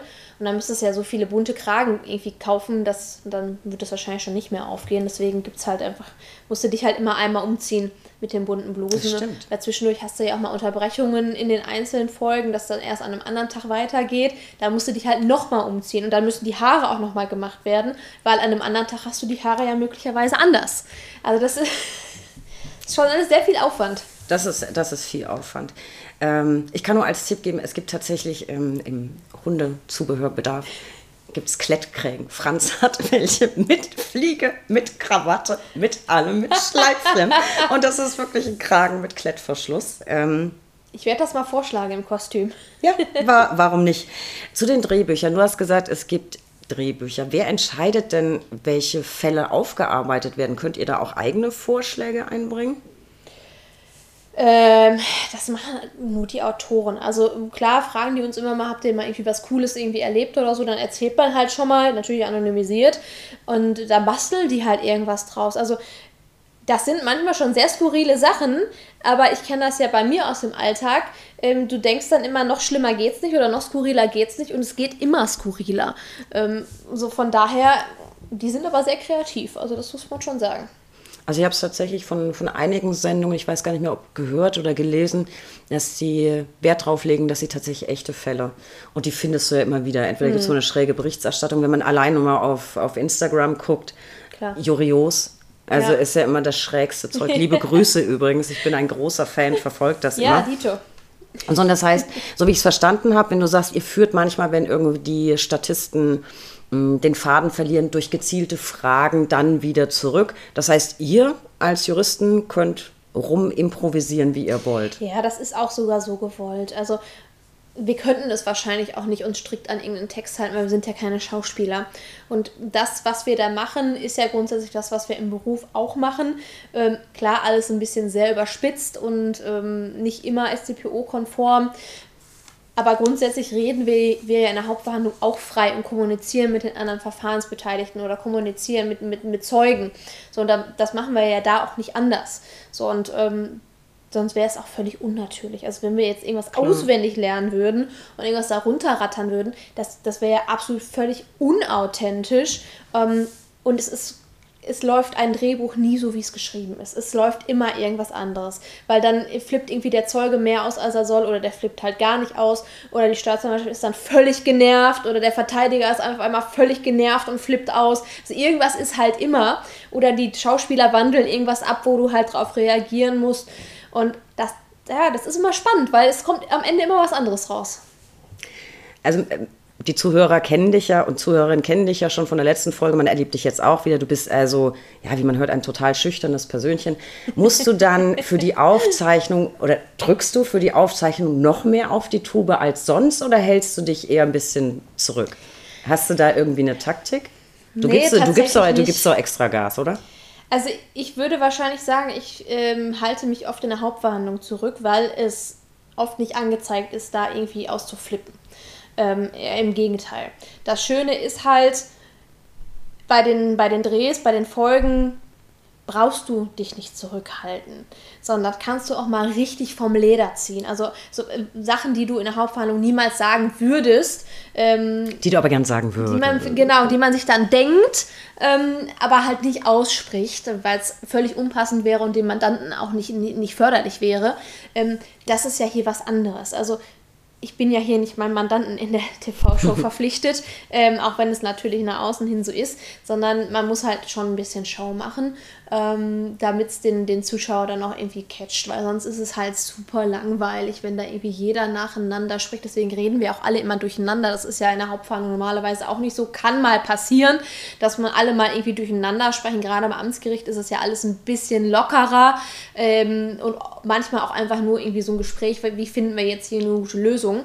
Ähm, aber da brüllen sich ja in den Shows äh, dann auch die Leute einfach mal irgendwie durcheinander an. Das passiert, passiert ja grundsätzlich erstmal in der Hauptverhandlung normalerweise nicht. Natürlich gibt es auch da Ausnahmen. Aber ähm, das ist einfach dem geschuldet, damit man den Zuschauer mitnimmt. Also wenn jetzt erst das Gericht befragt, dann die Staatsanwaltschaft, dann der Verteidiger, das kommt, also da kriegst du die Leute nicht mit. Es ist super langweilig. Und von daher würde ich schon sagen, dass es deutlich mehr Drama in den, in den Serien ist als, als normal. Aber muss es ja auch. Es ist und bleibt ein Unterhaltungsformat, das Genau. darf man nicht vergessen. Und ich fand es aber immer ganz gut, dass wirklich bei den, bei den harten Rahmenbedingungen hält man sich ja, wie du es ja eben auch bestätigt hast, sehr, sehr stark an dem, was tatsächlich in der, in der Hauptverhandlung auch stattfinden würde oder was eben die SCPO vorschreibt. Du hast vorhin gesagt, ihr habt in Magdeburg ähm, gedreht, tatsächlich im Gericht. Mhm. Wie ist es jetzt für die Staffeln? Dreht ihr da auch richtig in einem Gerichtssaal oder ist das alles Fernsehstudio? Alles im Studio, im Weil ich meine, du kannst ja nicht Genau. permanent ein Nein. Gerichtsgebäude irgendwie. Es hat auch relativ lange damals gedauert, bis wir äh, oder bis äh, die Produktion ein Gericht gefunden hatte, wo wir halt drehen können für den Pilotdreh. War erst was in NRW tatsächlich und die hatten dann aber wieder abgesagt. Man wollte halt einen großen Schulgerichtssaal haben, der ein bisschen was hergibt. Natürlich kannst du da nicht irgendwie so einen 60er Jahre Amtsgerichtssaal nehmen. Also da kannst du kannst keinen keinen Pilotdreh drin machen. Sondern Magdeburg hatte dann halt damals zugesagt und dann ist halt alles, die ganze Crew aus NRW, ist alle nach Magdeburg gereist. Es war ein Heidenaufwand. Allein das ganze Equipment. Also was die Klar. da hingeschleppt haben, es war Wahnsinn. Wie viele LKWs? Ich bin mit dem Zug gefahren. Also hast du nicht gesehen. Finde ich aber mega spannend, wenn du siehst, wie die ganzen LKWs Ja. vorfahren, du denkst du, Alter, was habt ihr alles dabei? Ja, also ich habe da noch Fotos gemacht, die ganzen Kabel, die da lagen, die ganzen Scheinwerfer, die Kameras. Das ist völlig Wahnsinn. Ähm, wir hatten da so eine ganze Etage für uns alleine. Ein Gerichtssaal war alleine nur Catering. Ähm, also da haben wir schon relativ viel Aufwand betrieben. Jetzt drehen wir im Studio in Köln. Ähm, und der Gerichtssaal sieht aber fast eins zu eins so aus wie der Schwurgerichtssaal aus Magdeburg. Den ah. haben die mehr oder weniger nachgebaut. Genau. Habe ich mich immer gefragt, äh, bei den alten Sendungen schon, da ging ich natürlich auch davon aus, Studio, weil du kannst nicht ja. permanent ein Gericht lahmlegen. Aber vielleicht gibt es die alten Kulissen gar nicht mehr, weil die gab es ja früher. Die müssen ja irgendwo die sein. Die es nicht mehr geben. Also die, wir haben damals auch nach der ersten Staffel Strafgericht erstmal, wir haben ja erst in Deutz gedreht, in Köln-Deutz. Dann haben sie es erstmal alles wieder abgebaut, weil sie halt erstmal schauen wollten, wie kommt es halt an, weil es war ja wieder was Neues. Ja. Ähm, und dann ist es ja so durch die Decke gegangen, wo auch wirklich gar keiner mit gerechnet hat, dass es so durch die Decke geht. Also die Einschaltquoten sind Bombe. Wir kriegen die immer zugeschickt. Das ist Wahnsinn. Also das hätte ich auch niemals gedacht. Und dann haben sie halt das Studio in Ossendorf dann angemietet und die Kulisse dann da aufgebaut. Und da steht die jetzt auch und da bleibt die auch erstmal stehen. Die Leute schauen offensichtlich gerne dabei zu, wenn du dich aufregst. ähm, wir verlinken das auch nochmal in den, in den Show Notes, wo man in die Folgen reingucken kann. Also was dir am meisten Spaß an der Sendung macht, das brauche ich dich gar nicht mehr fragen. Das kam jetzt sehr schön irgendwie schon raus. Es ist, hat ja fast was von Workout und äh, mhm. Stressabbau, wenn du da mal so richtig auf die Tube äh, drücken kannst. Gab es irgendwie mal so eine richtig lustige Panne am Drehort? Also es gibt eigentlich ständig irgendwelche Pannen, weil es läuft ja nie so, wie man sich das vorstellt. Ähm, was ich eigentlich am witzigsten fand, das ist auch noch gar nicht so lange her, die Folge ist auch noch nicht gelaufen. Da will ich gar nicht ganz so viel verraten, aber ähm, da ging es um, um Gullideckel. Tatwerkzeug war ein Gullideckel. Da sollte irgendwie eine, eine, Fensterscheibe mit eingeschlagen worden sein, also eine große Schaufensterscheibe. Ähm, auch relativ dickes Glas war es. Sondern hatten sie da so ein zwei Kilo Gullideckel rangekarrt. Also so ein kleines, rundes, süßes Frisbee-Gullideckelchen. Und ähm, dann ging es halt irgendwie noch darum, dass, dass der Angeklagte das angeblich nicht heben könnte. Also es ging halt in sich überhaupt nicht auf. Ähm, und dann ähm, habe ich da ein bisschen Terz gemacht, weil ich mache mich ja da auch als der Verteidiger nicht zum Affen und sage, mein Mann kann das nicht heben. Und dann zeige ich da so einen 2 Kilo Gullideckel dann haben sie einen richtigen Gullideckel tatsächlich rangekriegt. Ich weiß nicht, wie die das geschafft haben. Ähm, ich glaube, der hat 40 Kilo gewogen. Kriegst, kriegst, du nicht, also, oder? Kriegst du nicht gehoben? Ja. Du schon. also die haben auf jeden Fall so einen 40 Kilo Gullideckel daran gekarrt. Die dachten halt auch, ich kann das nicht anheben und haben es auf so ein süßes Rollbrettchen gestellt. So ein, so ein ich ja. weiß nicht, wie man das nennt, so ein, so ein Lastenrollbrett. Ähm, und ähm, dann, dann sollte ich das halt reinrollen in den, in den Gerichtssaal. Und dann habe ich gesagt, Leute, was soll das denn? Kann, kann ja, ich du doch, kannst kann das. Kann ich ja anheben und dann nehme ich das so und dann brüllt einer von hinten, nicht, du verletzt dich, lass den Gulli-Deckel liegen. Ich dachte mir, Alter. Dann habe ich den halt einfach hochgehoben. Ist, ja, das, das war wirklich sehr amüsant. Das ist amüsant, weil das liegt ungefähr 60 Kilo unter dem, was du sonst an der Lang Langhantel so mal eben, ne? Ja würde ich mal sagen. Ja, ich hätte mir, hätt mir wahrscheinlich furchtbar wehgetan dabei. Äh, aber du kannst, das, das finde ich tatsächlich zauberhaft. Hätte man wissen können, wenn man dir auf Instagram folgt, ne? gewissenhaft da. Kann man das ja, alles nachgucken. Auch das verlinke ich übrigens in den Show Notes. Dann könnt ihr mal gucken, was Manon so an Sport betreibt. Äh, das ist extrem beeindruckend. Du hast vorhin noch das Stichwort Catering genannt. Dazu muss ich wissen, ist das gut oder ist das schlecht? Das ist sehr gut. Das ist gut? Ja, die haben einen sehr, sehr guten Caterer. Also es gibt morgens Frühstück, es ist sehr üppig, mit allem drum und dran. Also Müsli und Rührei und Spiegelei und Bacon und Rohkost und also ähm, Obst, also alles, was du dir eigentlich so an Frühstück vorstellen kannst. Mit Rohkost hat es mich jetzt nicht so, aber ja, mit dem Bacon. Manche essen ja auch Rohkost. ja, sehr gesund. Ich esse morgens immer das, das schöne Rührei mit ein bisschen Bacon mhm. ähm, und dann gerne noch so ein schönes Croissant mit Fett Nutella hinterher. Mhm. Das ist, das ist so, dann mümmel ich mir das halt bei der juristischen Besprechung dann so rein. Das funktioniert ganz gut. Und dann gibt es meistens nachmittags aber erst das Mittagessen. Ähm, und das ist auch was mit, mit Vorspeise, Hauptgang, Nachspeise. Und das war bis jetzt immer grandios. Also da kann ich wirklich nicht meckern. Das klingt verlockend. Also, ihr da draußen, ich kann mich erinnern, dass in Hamburg mal in den Anwaltszimmern bei Gericht, ich weiß gar nicht, ob es die, die heute noch gibt, da gab es relativ große Anwaltszimmer, da gab es immer eine Pinnwand. Und ich habe damals auch schon Zettel gesehen, das ist auch schon 100 Jahre her. Da wurden tatsächlich Anwälte gesucht, um bei Barbara Salisch mitzuwirken. Und ich ja. denke mal, ja, ist ein anderer Sender, aber das Catering wird wahrscheinlich vergleichbar sein. Wenn ihr da wieder was hängen seht, Catering ist inklusive. Ähm, ich würde gerne noch mal auf die Unterschiede gucken. Du sagst ja, es sind immer schräge Fälle. Ich weiß aber, du hast auch schräge Fälle. Lass uns mal gegenüberstellen. Dein verrücktester Fernsehfall versus dein verrücktester eigener Fall. Die Fernsehfälle sind tatsächlich alle immer irgendwie verrückt. Also da ist immer irgendwas dabei, wo du dir denkst, Wahnsinn, Wahnsinn. Also diese Gullideckel-Geschichte, also die ist mir jetzt nachhaltig in Erinnerung geblieben, weil ich es auch zuletzt gedreht habe. Ich habe jetzt schon relativ viel Folgen gedreht und ich bin ganz ehrlich, ich weiß es nicht mehr alles, was ich gedreht habe. Manchmal, manchmal sehe ich es halt im Fernsehen, ach ja, das gibt es ja auch noch. Ne, das soll sich jetzt wirklich nicht überheblich oder irgendwas an, anhören. Ich vergesse es aber einfach, weil ich so viele Dinge im Kopf habe, auch mal abgesehen vom Fernsehen. Das Fernsehen ist für mich halt dann auch eher Spaß und ich habe aber andere wichtigere Dinge im Kopf und ich verdränge das dann einfach. Ähm, deswegen kann ich das jetzt so pauschal einen Fall jetzt gar nicht, äh, gar nicht benennen. Ähm, es gab irgendwann noch mal einen mit so einer Drohne, den fand ich auch ganz witzig. Da ist irgendwie, mein Mandant hat irgendwie mit der Drohne bei der Nachbarin rumgespannt und das, das ganz skurril auch. Also, also es ist immer irgendwas Witziges. Ähm, in Realität, lass, lass mich mal überlegen, auch da, da war so ein ja Fall mit einer Drohne. nee, nee, einen Drohnenfall hatte ich tatsächlich noch nicht äh, in, in Realität, aber das, das gibt es sicherlich auch.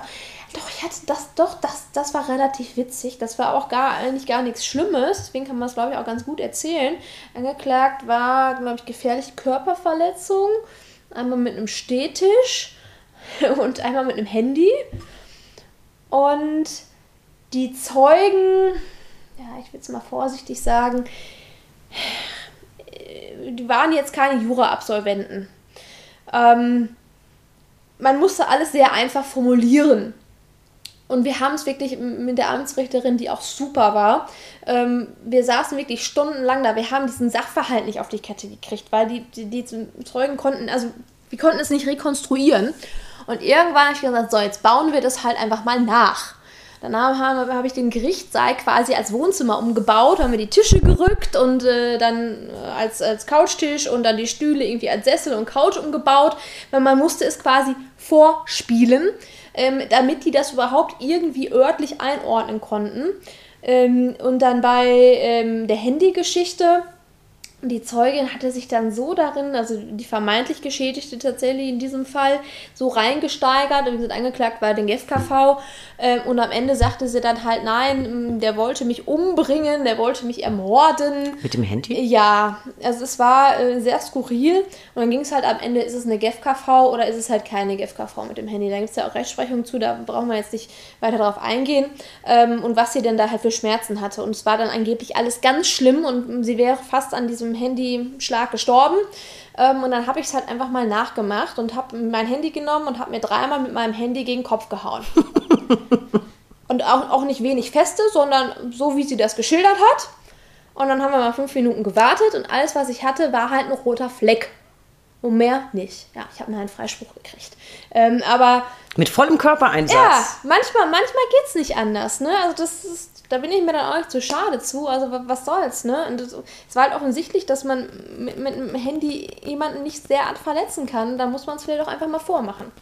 Wobei, wenn wir das jetzt als kleinen Wettbewerb hm, im, im Geiste durchführen, würde ich sagen, dein echter Fall gewinnt gegen die Drohne.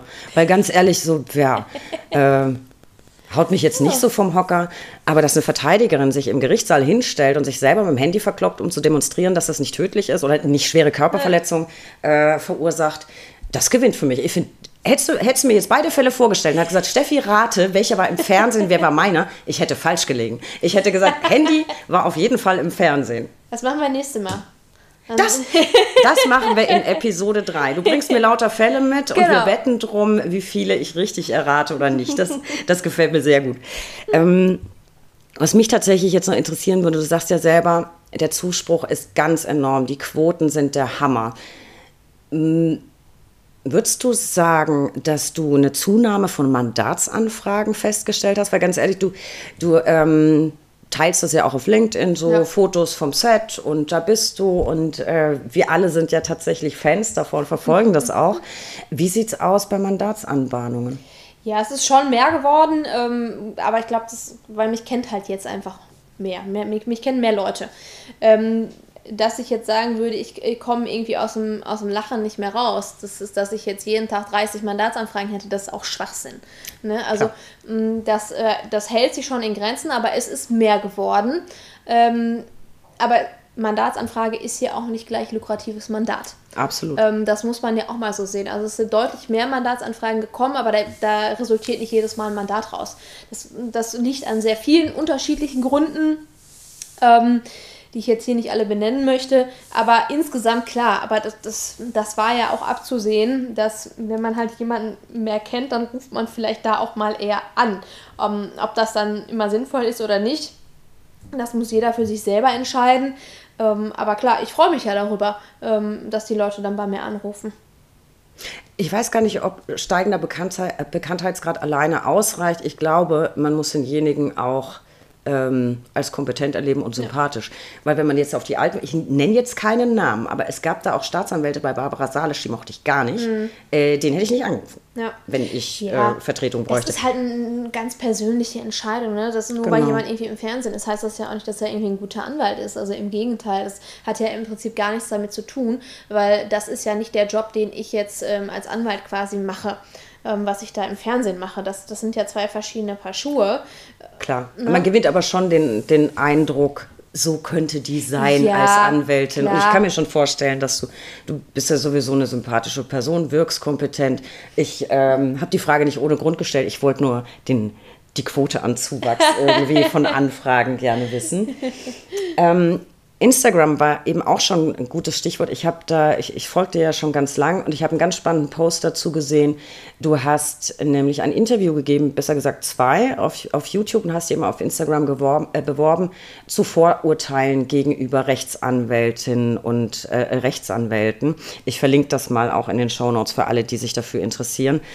Und da würde ich natürlich auch ganz gern kurz mit dir drüber sprechen. Was sind aus deiner Sicht so die, die häufigsten Vorurteile, die einem als Anwältin oder als Anwalt begegnen und was ist aus deiner Sicht dran? Also mir begegnen tatsächlich persönlich gar nicht so viele Vorurteile. Deswegen war ich auch in diesem Interview ähm, ein bisschen verwundert, was da so alles kursiert. Ähm, Du hast auch Das- ziemlich viel gelacht, immer auf die Fragen hin. Es war auch Sehr sehr witzig. Also Ja. ich, also ich frage mich manchmal wirklich, wo das herkommt, aber es wird ja nicht von, von ungefähr irgendwie kommen. Also irgendeinen Grund wird es da ja geben.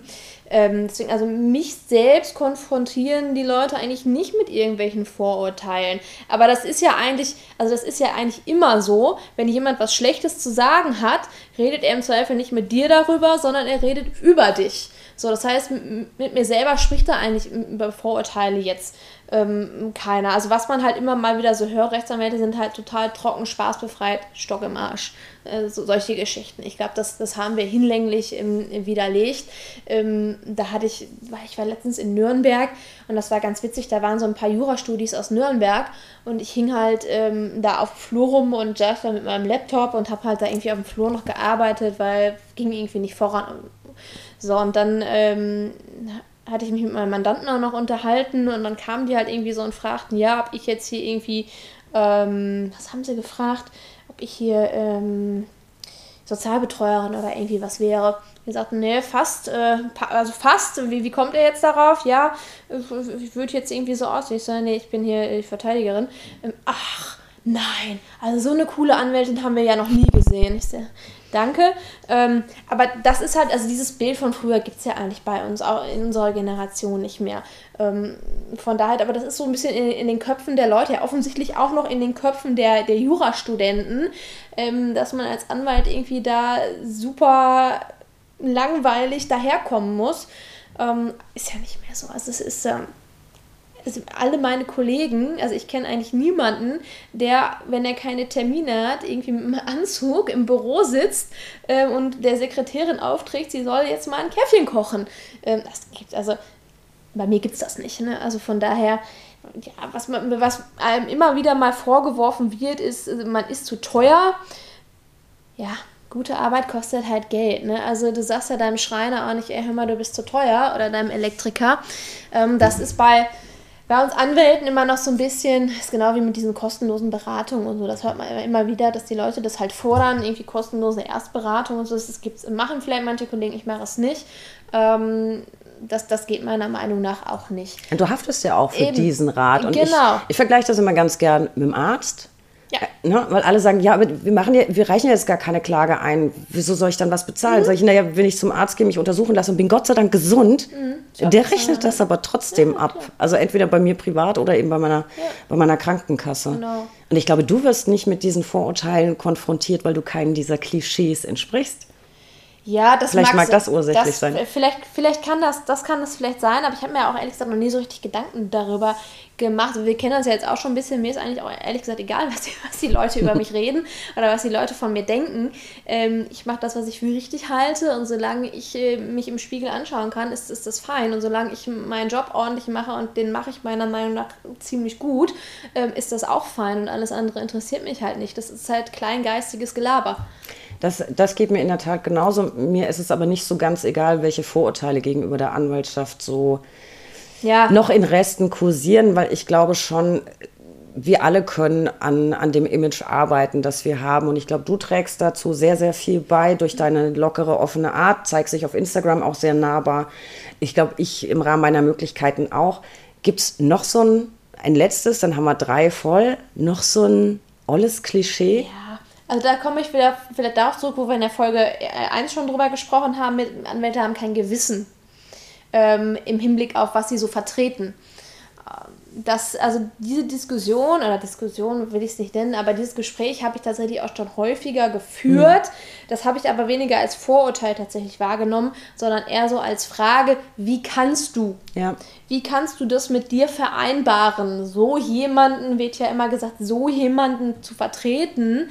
Ähm, das ist, die Antwort ist immer die gleiche, immer die gleiche. Jeder hat das Recht auf eine ordentliche Verteidigung. Ich weiß auch nicht, wie häufig ich das schon gesagt habe. Ich habe tatsächlich letzte Tag, was denn, letztes Wochenende, da war ich auf einen Geburtstag eingeladen und dann kommen die Leute ja immer an. Ne? Ähm, wenn, sie, wenn sie dann auch wissen, was du jetzt machst und so, und bei mir wissen sie es ja mittlerweile irgendwie alle, irgendwie auch die ich nicht kenne. Und dann kommen sie immer alle an und wollen halt irgendwie was wissen. Und ähm, dann, dann wurde halt irgendwie gesagt, ja, und, und, und du vertrittst dann auch so, so richtige Mörder. Ich so, ja, mm. ich vertrete dann auch vermeintliche ich Mörder. und nein, das irgendwie geht es denn? Und dann nenne ich halt immer das Beispiel, pass mal auf, du wirst jetzt des Mordes bezichtigt oder nur der fahrlässigen Tötung oder was auch immer. Der fahrlässige Tötung kann uns ja allen passieren, da brauchen wir, brauchen wir nicht drüber sprechen. So, und möchtest du dann, dass alle Anwälte in ganz Deutschland sagen, so jemanden, wie kann man denn so jemanden vertreten? So, und dann merkst du richtig, wie die dann anfangen zu denken und zu denken und zu denken. Aber so richtig davon abrücken ist dann doch trotzdem schwierig von dieser Argumentation, wie kannst du so hm. jemanden hm. vertreten? Ähm, das ist so in der Gesellschaft, glaube ich, so ein bisschen noch, noch, noch gefangen, diese Denke. Also das ist auch das, was ich vorhin sagte, wenn man sich diese Kommentare bei Social Media mal anguckt. Ähm, teilweise steht da ja dann auch drin, die Anwälte müsste man mit wegsperren oder sowas, ja. ähm, was ich da alles schon gelesen habe. Also die Leute haben es halt wirklich gar nicht verstanden. Das liegt aber nicht an der Anwaltschaft, dass die Leute das nicht verstanden haben sondern weil es vielleicht einfach nicht ordentlich kommuniziert wird. Auch möglicherweise in der Schule ist, also ich hatte in der Schule keine Rechtskunde. Ähm, ich weiß nicht, wie das mittlerweile ist, äh, ob es sowas gibt, ähm, dass man es einfach mal den Leuten von Anfang an näher bringt, was dieses Rechtssystem eigentlich so mit sich bringt und was man darf und was man nicht darf oder warum man auch irgendwas darf oder warum man irgendwas nicht darf. Ich glaube, das liegt so ein bisschen daran. Das, das mag sein. Das mag sein. Ich glaube, manchmal liegt es vielleicht auch an der Art der Berichterstattung dann ja. über Verfahren. Da wird ja manchmal ja. nicht in den, in den großen, renommierten Medien, aber mal online, äh, manchmal auch vielleicht in kleineren Blättern, diesmal immer wieder mal was, das auch sehr tendenziös in Richtung Verteidiger äh, geht. Das finde ich auch sehr, sehr schwierig und ich glaube, da muss man einfach ein bisschen aufklären. Und weil du sagst, wir kriegen das alle nicht mit. Also ich hatte tatsächlich Wirtschaft und Recht in der, in der ja. Schule, habe auch Abi geschrieben ähm, es gibt aber ein ganz tolles Projekt, ähm, da waren auch zwei Mädels bei mir schon zu Gast, äh, Grundgesetz verstehen e.V. Das setzt natürlich nicht bei, bei Verteidigung an, sondern bei unserer Verfassung. Die gehen aber tatsächlich kostenlos. Die reisen wirklich an in Schulen Ja. und halten so kleine Kurse ab. Welche super. Rechte habe ich? Äh, wenn ihr euch dafür interessiert, ich verlinke die Folge nochmal in den Show Notes. Und wenn ihr Kinder habt, die zur Schule gehen und ihr Lust habt, dass die mal Besuch kriegen von den Jungs und Mädels vom Grundgesetz, äh, Grundgesetz verstehen e.V., dann könnt ihr euch an die wenden. Die sind wirklich sehr engagiert und ich finde es ein sehr, sehr tolles Projekt. Und ich glaube, so ein bisschen können wir vielleicht auch immer wieder über Social Media zu, zur Aufklärung beitragen. Da kommen ja auch immer wieder Nachfragen und ich mache ja gar keine Strafverteidigung mehr und keine Opfersachen. Aber ich bekomme diese Frage tatsächlich auch wahnsinnig oft gestellt. Und das muss man einfach erklären. Auch Ja. vielleicht, was die Unschuldsvermutung eben ist, dass es auch immer nicht so in den Köpfen, äh, weil, und auch das liegt vielleicht ein bisschen an der Berichterstattung. Also da tauchen ja dann die Fragen auf, wie, wie, wie kannst du? Ja, ja, ich glaube, das Stichwort ist wirklich Aufklärung, in welcher Form auch immer. Also die Geschichte finde ich super, das kannte ich noch nicht. Ähm, ich weiß, dass meine Schwester hatte auch keine Rechtskunde in der Schule. Also es scheint wohl zu divergieren in den Schulen, wo es das gibt und wo es das nicht gibt. Und ich meine, das sollte man grundsätzlich überall einführen, ähm, aber auch bei Social Media. Also äh, brauchen wir uns nichts vormachen, die jungen Leute, ähm, die sind bei Social Media, die gucken sich das da an ähm, und das hilft einfach. Klar ist Social Media nicht immer die Lösung für alles, ähm, aber wenn man die Leute damit erreicht und gerade die, die Kids irgendwie, ähm, die sich das dann auch wirklich angucken ähm, und dann denken, ah, okay, vielleicht mache ich das dann mal nicht so oder vielleicht mache ich das dann mal anders, dann ist es genau der richtige Weg. Das, das denke ich auch. Und da schließt sich so ein bisschen der Kreis äh, zu den Gerichtssendungen.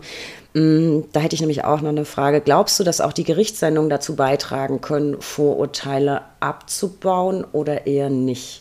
Würdest du sagen, das ist auch gar nicht die Aufgabe, sondern es ist einfach nur Unterhaltung? Oder glaubst du, dass man da vielleicht auch ein bisschen Also ich glaube nicht, dass es die Aufgabe ist, von den Gerichtssendungen Vorurteile gegenüber Anwälten abzubauen.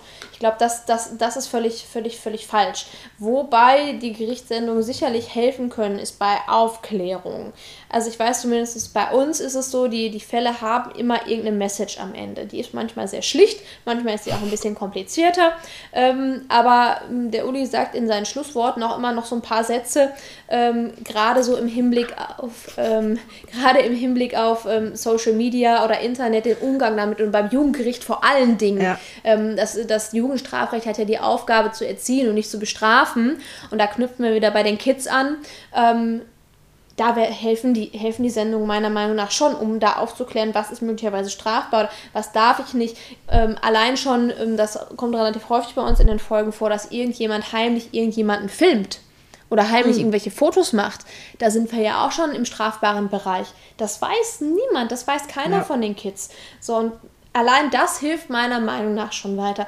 Trotzdem hilft das nicht darüber hinweg, dass meiner Meinung nach trotzdem, wie äh, was du gerade sagtest, Grundgesetz e.V., solche Geschichten, das sollte es viel mehr geben. Weil das, was wir machen, ist am Ende Unterhaltung. Ja, das, Ja. das ist ähm, kein Bildungsfernsehen. Da brauchen wir uns jetzt nichts vormachen. Auch wenn wir versuchen, da eine Message rüberzubringen. Ähm, vielleicht auch gerade für die Kids, die das auch zu den Uhrzeiten gucken können. Aber nichtsdestotrotz brauchen wir die Bildung in den Schulen. Das, das unbedingt? Aber vielleicht äh, kann man ja festhalten, es ist Unterhaltung mit Bildungsbeigabe. Ja, vielleicht können wir das so nennen, ja. Das, das, ist doch, das ist doch schon mal ganz gut. Ein bisschen Aufklärung über, über solche Dinge, die man eben nicht tun darf, glaube ich, ist, ist ganz, ganz wichtig. Aufklärung ähm, möchte ich jetzt auch noch betreiben. Und zwar gab es letztes Jahr im August bei Instagram ein Bild von dir. Und man hat, ich, ich lese sonst nicht so viel Kommentare, aber da habe ich die Kommentare gelesen und konnte den Kommentaren entnehmen, Verwirrung überall. Ich erkläre jetzt kurz, was auf dem Bild zu sehen war. Du in einem weißen Kleid mit einem, es sah aus wie ein Brautstrauß in der Hand. Ähm, es gab irrsinnig viele Glückwünsche, es gab aber auch Nachfragen. Und deswegen möchte ich jetzt gerne im Interesse deiner Follower und meiner Zuhörerinnen und Zuhörer aufklären und entweder alle ins Tal der Tränen stürzen oder eben beruhigen. Äh, selber geheiratet oder nicht? Nein, ich habe nicht geheiratet. Ich wusste. ja, also wer mich kennt, weiß auch, dass ich wenig, der wenig romantisch verklärte Typ bin. Ich würde das sehr wahrscheinlich auch nicht auf Instagram propagieren. Wenn ich mal heiraten würde, sollte es mal irgendwann der Fall sein. Wahrscheinlich heimlich irgendwo ganz weit weg auf einer einsamen Insel oder irgendwo im Berg. Ähm, aber nicht da, nein. Das war, Kleid war tatsächlich auch nicht weiß. Creme. Es war, so. nee, es, es, ich frage mich mal, wie der Ton heißt. Ich weiß es ehrlich gesagt nicht. Irgendwie sowas Top. Top. Ich habe keine Schlamm. Ahnung. Ich, diese Farbe wurde auch ausgesucht. Also ich habe mir diese Farbe ah. nicht selber ausgesucht, sondern diese Farbe wurde ausgesucht. Die Brautjungfern hatten alle die gleiche Farbe an, wie das halt manchmal so ist. Ähm, und die Brautjungfern hatten auch alle den gleichen Brautjungfernstrauß. Mhm. Auch das war mir, bevor viele Bekannte und Freunde von mir geheiratet haben, kannte ich diese ganzen Geschichten auch nicht, wie man das so macht oder was man da so macht. Ähm, das war da auf jeden Fall so. Ähm, es gibt auch ein Bild, wo alle Brautjungfern drauf sind mit diesen Sträußen. Ähm, aber da ich halt grundsätzlich dann keine anderen Personen da poste, die das dann auch nicht möchten oder die damit auch nichts zu tun haben, ähm, gab es halt dieses Bild von mir alleine. Und mich hat es tatsächlich sehr verwundert, mich dass auch. man auf diese Idee gekommen ist. Also es war mir völlig fernliegend. Also ich wäre niemals auf diese Idee gekommen, wenn ich so ein Bild sehe, ähm, dass ich zur Hochzeit gratuliere. Aber offensichtlich ähm, hat es das zum Anlass. Es waren gegeben. echt, es waren wirklich viele. Und das Lustige ist, ich kam überhaupt nicht auf die Idee. Ich habe das Bild gesehen. Mein erster Gedanke war, ach guck, war sie auf einer Hochzeit. Genau. Und dann habe ich runtergescrollt und lauter Glückwünsche. Und dann habe ich nochmal hochgescrollt, das Bild nochmal angeguckt, dachte, hätte ich jetzt auch gerade, soll ich gerade, nee. Quatsch. Ich habe das ja auch erst gar nicht mitgekriegt. Das hat sich ja so verselbstständigt. Ich habe das Bild ja. ja dann irgendwann gepostet bei einem ruhigen Moment, sondern wenn du dann den ganzen Tag, das war ja von morgens bis abends, war komplett durchgetaktet irgendwie. Und dann habe ich irgendwann abends dann nochmal reingeguckt und dachte ich, was ist denn da los? Ja. Also das äh, war äh, total crazy. Ähm, es war aber witzig. Also ich habe mich sehr darüber amüsiert. Die Braut hat sich auch sehr darüber amüsiert. Der habe ich das dann gezeigt. Ja, also es kam ja sogar nach der Aufklärung von mir, kamen ja noch weitere Glückwünsche. Das habe ich dann, dann habe ich die Leute einfach im Glauben gelassen. Ich konnte jetzt auch nicht unter jeden, jeden Kommentar schreiben, nein, Fehlalarm. Nee, also ich habe es ich tatsächlich äh, keine, keine Sekunde dieses Bild äh, vor Augen gehabt, weil ich glaube, ich kenne dich halt ein bisschen, ja. das hättest du so nicht gepostet. ähm, ich kam dann erst durch die Kommentare drauf und ich dachte, ach, das wäre doch ein schöner Rahmen, um heute in dieser Folge auch noch mal drüber aufzuklären. Nein, sie hat nicht geheiratet. Nein. Alles ist gut. es ist nichts passiert. Äh, nichts passiert ist bei noch ich sehe dich, dir geht's gut. Bei noch einem ähm, Foto, das du gepostet hast, und da will ich einfach einen Erfahrungsbericht. Ich habe gesehen, du warst Paragliden. Yeah. Wie war's? Mega. Ich war jetzt schon zum dritten Mal Paragliden. Also das äh, macht mir unfassbar viel Spaß. Äh, es, es gibt, glaube ich, kein besseres Freiheitsgefühl, als einfach an so einem Schirm zu hängen und durch die Luft krass, zu schweben. Ne? Also ja. es, ist, es ist schon mega, mega geil. Also dieses Jahr habe ich auch einen ähm, Thermikflug gemacht. Das, wenn du normal fliegst, springst du ja da vom Berg und fliegst halt einfach runter. Und beim Thermikflug ähm, suchst du dir halt die bestimmte Thermik und gehst dann halt, steigst richtig krass noch auf. Und das war, also das war wirklich eine ziemlich coole Erfahrung, weil das hatte ich vorher auch noch nicht. Und wir wollten eigentlich über die Gipfel noch fliegen, das hat aber nicht geklappt wegen des Wetters, da steckst du halt dann irgendwie nicht so drin. Das heißt, ich werde es auf jeden Fall nochmal machen, weil ich unbedingt über den Gipfel fliegen möchte. Ähm, aber das ist so, du, das ist einfach Freiheit pur. Neben dir fliegen, fliegt ein Adler ähm, oder ein anderer Greifvogel und du siehst halt, ähm, ich war ja in Südtirol, du siehst dann ganz Meran von oben und, und, du sitzt ja einfach nur in so einem Ding drin. Also mehr ist es nicht, es ist ein bisschen Stoff und ein paar Streben und halt dieser Schirm. Ähm, Aber ich finde, das vergisst, also ich habe das auch schon gemacht, ja. find, du hast völlig vergessen, dass da eben nur ein bisschen Stoff ja. und so ein bisschen Seil es gab tatsächlich zwei Dinge, vor denen ich ein bisschen Muffe hatte. Eins, von dem ich ganz, ganz doll Angst hatte und eins, von dem ich ein bisschen Muffe hatte. Ähm, und zwar das über, den, über die Kante rennen. Da ja. dachte ich am Anfang so, na. Und es war aber tatsächlich hüfthoch Schnee, hüfthoch ja. Schnee. Und wir sind Stunden und Stunden hochgelaufen. Ah. Und mein Begleiter oder mein Trainer hat dann gesagt, ja, wenn das jetzt nicht klappt, lauf mal wieder runter. Ich so, ich renne auf jeden Fall über die Kante. Ich laufe dann nicht wieder runter. Das war ein bisschen merkwürdig. Ich ja. fand es dann aber nicht schlimm. Wovor ich richtig Angst hatte, unten war nämlich Viehbetrieb, ja. dass ich mich bei der Landung auf die Fresse packe Echt? vor allen. Habe ich dann nicht. Ja, aber da dachte ich, boah, bitte nicht jetzt vor allen, weißt du, gibt es ja immer diese Clips, ne? Voll Panne oder wie auch immer. Und äh, dann am besten noch auf einer Kuhweide. Ja. Ich weiß es nicht, nein, es ist alles gut gegangen. Also Start und Landung ist ja eigentlich völlig unproblematisch. Also das geht ja, du läufst ja ein paar Schritte, dann bist du schon in der Luft. Und, und bei der Landung ist es ja so sanft, du stehst ja einfach nur, klar hast du dann ein bisschen den Zug von mhm. hinten noch vom Schirm, der dann runtergeht. Ähm, aber das weißt du ja vorher, lehnst du dich ein bisschen dagegen und dann ist ja schon vorbei. Also das ist Fand ich auch. Man kennt eben die ganzen Pannenvideos ja. und äh, dann hat man das so vor dem inneren Auge. Also sind wir uns einig, auf jeden Fall eine, eine Sache, die man ruhig mal probieren sollte, weil tolles Erlebnis. Kann ich nur wärmstens empfehlen. Also ich war jetzt schon zweimal in Südtirol und einmal am Gardasee und ich werde es in anderen Orten auf jeden Fall auch noch machen, weil der, der Blick aus der Vogelperspektive ist einfach ein ganz anderer. Das kann, kann ich nur bestätigen.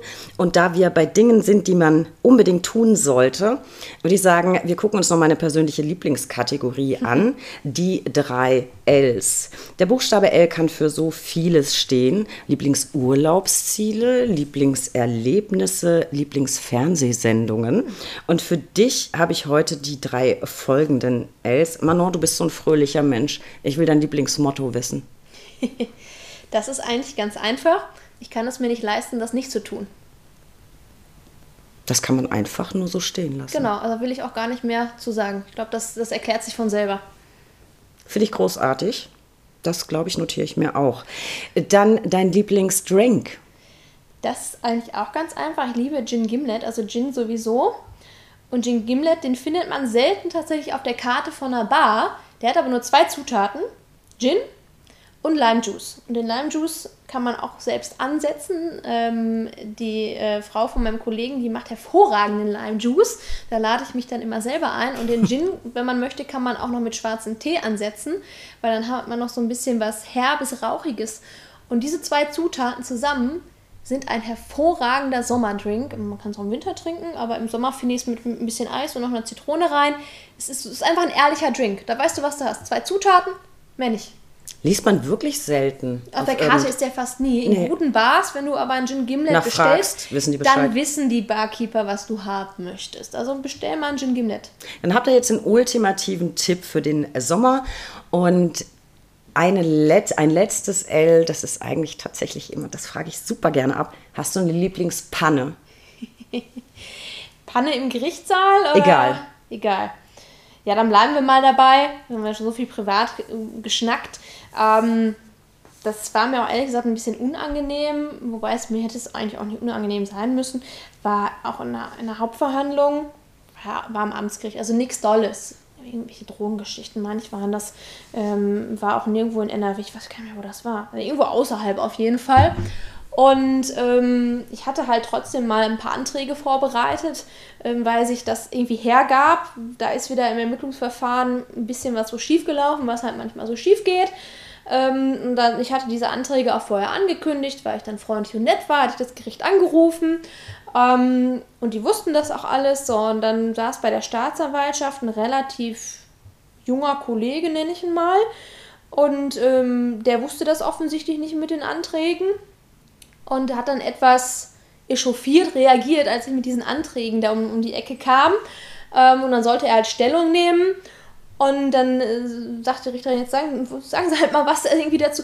Und dann wird er ganz hektisch, ah, kann ich jetzt nichts zu sagen. Und ähm, ich habe jetzt auch keinen Kommentar. Und dann sagte die Richterin, ja, hier, ich kann Ihnen meinen Kommentar geben, können Sie auch gerne reingucken. Und es war alles dann irgendwie ganz schlimm für ihn. Ähm, so, und dann ging es irgendwie darum, ob man noch ein, das hat sich so ein bisschen aufgebaut, ehrlich gesagt, ob man noch irgendwie einen Zeugen hören wollen würde, der geladen war, der aber nicht kam, ist halt manchmal so. Und ich konnte nicht darauf verzichten, aus prozesstaktischen Gründen ging es nicht. Ähm, das war auch der Richterin klar, ähm, diesem Staatsanwalt nicht. Und ähm, dann ist der halt völlig ausgeflippt, ähm, von wegen, was ist das für eine Verteidigungsstrategie? Lassen Sie Ihren Mandanten doch einfach gestehen. Das ist ja lächerlich. Mhm. So, und dann habe ich gedacht, so SCPO hat er vielleicht noch nicht so häufig gesehen, habe gefragt, wer ist denn Ihr Ausbilder?